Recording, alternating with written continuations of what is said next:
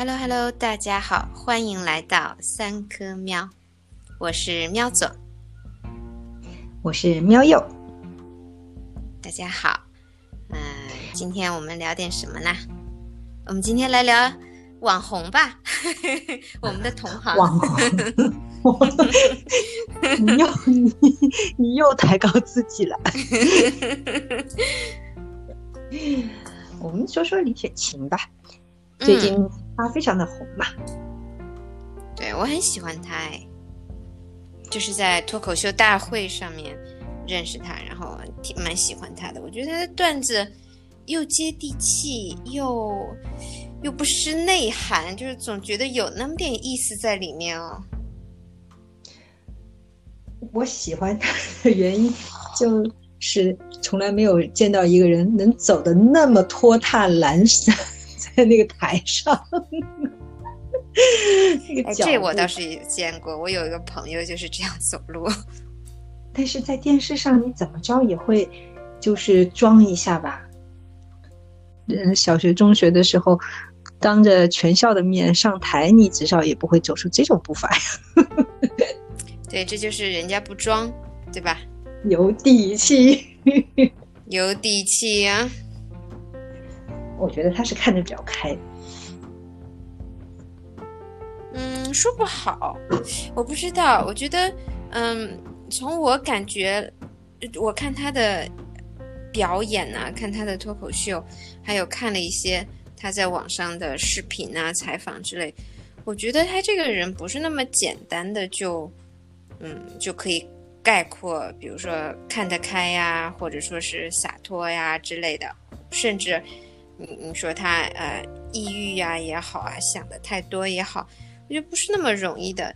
就呃，我记得有一个瞬间，就是他表演完之后，评委说了一些话，然后他在台上展示了一个那种一种很奇怪的笑容，就是。把头向下四十五度扬了一下，然后嘴角一歪，半笑不笑。哇，那个复杂的表情，和他复杂的人生和心理状态还蛮像的。对我其实像你这样讲，我也觉得他们，嗯，就是确实你一第一感觉是俗，然后你后来觉得啊大智若愚，但是他又确实。也还在一个纠结的过程当中，也没有觉得就是特别洒脱，就已经大智若愚到那个境界了。他还是在两个状态里面跳来跳去。然后我当时很意外的是，我以为他会很洒脱，结果让他第一个说那个就是嗯那些选手排嗯排名就是出场的顺序。结果他有可能会被推到第一个的时候，他就特别的难受。那会儿嘛，然后我没有想到对他会有这么大的影响。然后有那个周老板选了第一个，然后他就特别的开心那样。嗯嗯，感觉他还是很受世俗的压力影响。嗯，我觉得谁在那种情况下，应该都会有比较类似的感受，就被人一个一个往上推。虽然这个方向是向上的。但是那种，就是心理上的感觉是向外的，还是应该是在在谁在那个位置上都会很难受的。对对对，他是就感觉那感觉应该就是大家都不帮他，然后就不把他推过去。对，那那会儿确实。你刚才说那个不那么简单，让我想起来他那几个段子。特别是把吴亦凡比成北京，把王建国比成铁岭的那个，我不是当时 当时就傻笑了一下嘛。我看了好几遍，然后看他的语言结构啊什么的。嗯，后来的时候觉得他这个比喻非常的值得玩味，就特别有嚼劲儿，可以反复反复的想，就觉得挺有意思。还有他那句，嗯，说。想对所有不喜欢自己的人也是，我跟你们说一句，你以为他要说对不起，我也不喜欢你。嗯，乍一听非常搞笑，但是实际上后面是非常有内容的。嗯，不错。嗯，那你你说他把北京比作吴亦凡，把王建国比作铁岭，他这个脚劲儿是在哪儿呢？那个感觉就真的是有一个。向往的城市、向往的生活，但是那些都是你向往的那个东西，再好，它不属于你的。就是吴亦凡再好，嗯你觉得，嗯你觉得你属于他，我我的生活的全部就是吴亦凡，但是嗯，你对吴亦凡来讲什么都不是。有道理。他那话，我喜欢，我还是喜欢吴亦凡呐、谁都喜欢吴亦凡，嗯 他也喜欢吴亦凡呐、但是嗯我这个你这辈子不可能得到吴亦凡的，对 那对对对，有可能得到王建国，对吧？自己，对，知道什么是自己，呃，想在生命里面包含的，什么只是看看就好的。对他，呃，嗯可能有些人愿意就一直追着吴亦凡，对吧？就算是嗯呃追，不能把他当变成王建国，但是还是愿意一直追着吴亦吴亦凡。但是他自己的选择是退一步到铁岭，对吧？嗯嗯嗯，还是挺有意思的。哎，人家嗯北嗯大毕业的，对，会有一个那个，呃，我觉得，我觉得这个事情是，如果不知道他是北大毕业的，那你可能嗯傻笑一下就过了。然后你他是北大毕业的，又给了你一个契机说，这个他讲的事情不是这么简单的，应该再想一下。嗯 给了你一个就是底色，说这个人不笨的一个底嗯色。嗯，这个嗯，我说不好，因为就是在听他的段子之前，他已经被节目组包装包装成为北大高材生，这样宣传给我们了。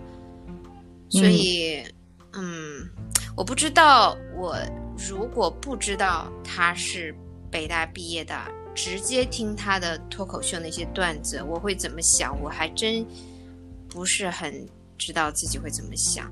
但是我必须说，他拍的那些短视频不是我的菜。对我看过两个也是，就特别的俗，特别的生活，比较对我的口味。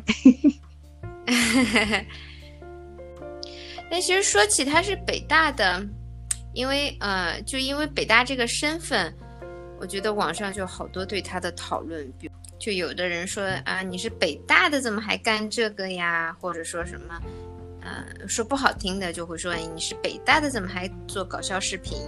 说好听的就会说哦，果然是北大的才会啊、写出怎样怎样的段子啊，才会才会红，才会火，怎样？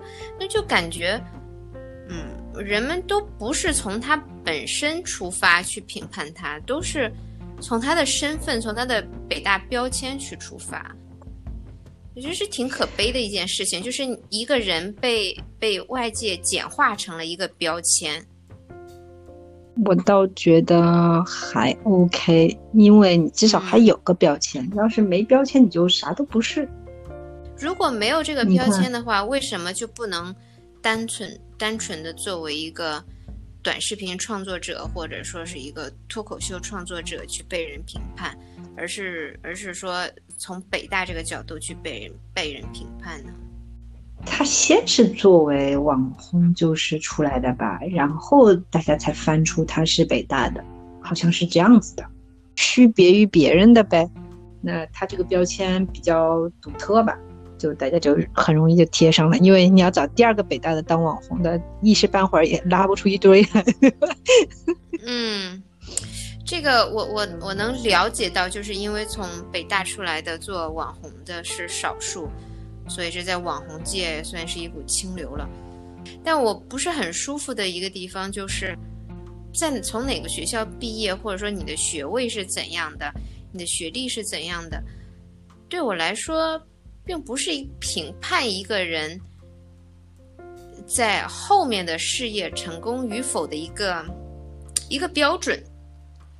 怎么说呢？就是嗯呃，比如说，如果我们普通人去嗯毕业之后去面试一个工作，那么你从哪个学校毕业呀，或者说是你你有怎样的学位、学历等等的，是你的一个敲门砖，对吧？然后，如果你已经进了这家公司，你在这家公司工作很努力，成绩很优秀，但是人家还一直在用你当初的学校说事儿，就有一种你自己的努力也好，优秀也好，就被那一纸一纸文凭给覆盖了。如果说那一纸文凭那么重要的话，那我后面的努力还有什么用呢？你如果都看着一纸文凭的话，我是有种这个感觉，就是说他已经是在呃，他已经是红了，对吧？嗯，靠吴亦凡的那个梗红了也好，靠脱口秀大会的这个呃综艺节目红了也好，那么为什么我们就不能以他目前的这个成功和表现？来对他从这个角度看待他，还要把他从前的一个学历拿出来，就有种那种入职之后还要再看学历这种感觉，明白我的意思吗？我明白你的意思，但是总总的来讲，我觉得大家也是看到了他的成绩，成绩现在他说事儿了，然后再把他北大这个列出来，啊，毕竟这也属于一个现象吧，他这个也比较。嗯，比较典型，读到北大了，结果你来当网红，感觉上这两个身份特别的不搭，所以说大家可能喜欢拿来说事儿。我前两天就在想，会会有人说那个，比如说谁谁谁是公司高管，然后要是不做那个高管了以后，去种地，过那种成仙般的那种生活。那写出来那个微信发朋友圈里面出来的文章，就应该是一个成仙一般的，大家都很羡慕的那种语调，对吧？估计是这个网红和北大的这个身份，让大家不太能接受，觉得网红这个这么俗的一个职业，成为一个从新的一个选择。嗯，就是。嗯，大家可能印象中的网红是属于一个比较趋利赚钱、赚快钱，没有什么文化技术含量的这样一个工作。嗯，但是实际上对于李雪琴来讲，她只是把自己的快乐分享给别人。嗯，就和那些，就是说有些人，比如说明明可以靠脑子或者靠美貌去赚钱的，结果他要靠手艺捏个泥巴呀、做个木雕啊这样子，大家都会觉得哇，小陈你这好厉害，好厉害。他的兴趣不在于做手工艺，就在于分享快乐，分享这些平时乱七八糟的事情，让别人快乐，这就是他的自己的意义所在。我有时候就觉得，不想去做一些比较高大上的工作，我就想教别人用 Excel 和画 PPT。但是如果我说我要以这个为职业的话，肯定就会被。别人感也会有这种，就是说大材小用，你干嘛去做这个呀，或者怎么样？我，就是有有一段时间，我我一直，嗯，心里在想这件事情，刚好就是你说的这件事情，就是，就是关于学历学历绑架。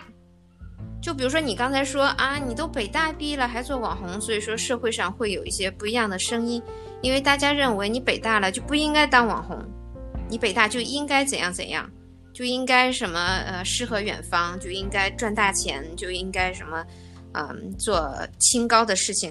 就是大家有这样的一个，就是学历绑架，好像你是高材生了，你的道路就被固定在一个高材生才能做的位置，或者说是整个一个社会，行行出状元，对吧？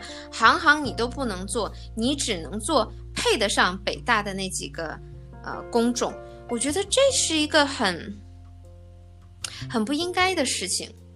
上北大也好，或者是你读了研究生啊、博士啊，这是在我看来，这应该是拓宽你你的人生选择的一一一条道路，对吧？我可以去种地，但是一不小心呢，我还会读书，所以我既可以读书，也可以种地。但是我读完书之后，如果我的兴趣在于种地，那我为什么不可以去种地呢？为什么我读了书之后，我就只能坐在办公室里面，而不坐在办公室里面就会被说三道四呢？我觉得这有一点被绑架的感觉。所以，你就像你说的，你你可以做很，嗯，在外界看来更高大上的职业，但是你不想，你就想教人家做 Excel、PPT，我觉得是完全 OK 的。我觉得还有一个就是。你要是以能力，就是能力到了那儿，你就应该做你能力的事情，而且就是说你嗯读到了某个学嗯某一个 level 的学校，那这个学校的人。因为好不容易你才能走到那儿，并不是谁想走到那儿都可以的，对吧？所以说，大家就默认你应该往那儿走，而且就算是你转型的话，我觉得也会转有些比较新高的职业转型。呃，我挑战的就是这个默认，就是为什么要有这个默认在？我们读书是出于我们自主的选择，那么读完书之后，选择怎样的职业，我是否用得上？我读书学到的那些东西是否用得上，在别人看来是比较高级的一些能力，这也是我的选择，而不是说被社会的一个价值观绑架了。我读了某个书、某个大书啊，某个别人读不了的，我就只能在金字塔尖儿那么一点点的小范围内挪动。我觉得这个是就是这个社会默认。把李雪琴啊，把你或者说把很多象牙塔尖儿的这些人给绑架了。我给你举个例子，我有一个嗯大学同学，然后前段时间，嗯，我和他通电话，他他因为那个身体的原因，所以有一段时间没有工作，所以我们在电话里就聊他未来想寻求怎样的工作，他就跟我说。他想找一个符合他的这个学历的工作，但问题就是，符合他学历的这些工作并不是他的兴趣所在。我们聊开了的时候，他会说：“哎呀，我其实就想开个淘宝网店呐。”或者说，他也跟我说了他的一个亲戚啊，想找他一起开淘宝网店。我说：“OK 呀，就是现在做电子电子商务也不是什么丢人的事情，你想开淘宝网店开就好了。”但是他却把就是那种默认的社会价值观移植到了自己的大脑，然后在自己的脑袋里面就把自己给否定了啊！不行啊，我是那个呃名校研究生毕业，我怎么能去开淘宝网店呢？我我听了就觉得很很伤心，就是本来这种默认的价值观已经是一种枷锁了。已经让他不能够自由的选择自己想做的事情，然后他又在这个默认的价值观下面，把自己又套了一层枷锁，在别人否定他之前，他就把自己给否定了，我觉得很伤心。所以这就是为什么我我看到别人评价李雪琴说，啊，你为什么一个北大的毕业生去拍呃搞笑视频？我当时就有一种。心很心疼他，就我我凭什么就不能拍？我北大毕业的，我也有我自己的人生选择。为什么我北大毕业的就必须给你写诗？那请问我写诗你买吗？我出一本书你来买吗？你请问你一年读几本书？读几本诗集？对不对？所以。我觉得人生的选择。你刚才等一下，等一下，你刚才说话的这个口气非常的阳历，有一点 看脱口秀大会的后遗症。下面再来一个呼兰，哎呀，别人 别人只关心你飞得高不高，只有我关心李雪琴飞得累不累。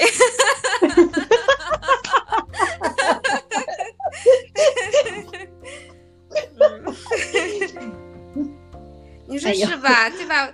我就觉得挺挺委屈的。所以再加上李雪琴，嗯，她也她也在一些其他的采访里面透露了自己有很多，嗯，呃，有一些不愉快的历史，然后也是一个很敏感的小姑娘。然后再加上外界的这些，嗯，不是很公正，我觉得不是很公正，也不是很。配不上，配不上他北大的身份，因为这些评价太俗了。哎呀，但是有确实，他这他一这样出来了以后，有些人不同意，那是很正常的，对吧？那也有，至少也有同意的。就像你我看了以后，也备受鼓励，对吧？我今年就要做一个 PPT 的培训。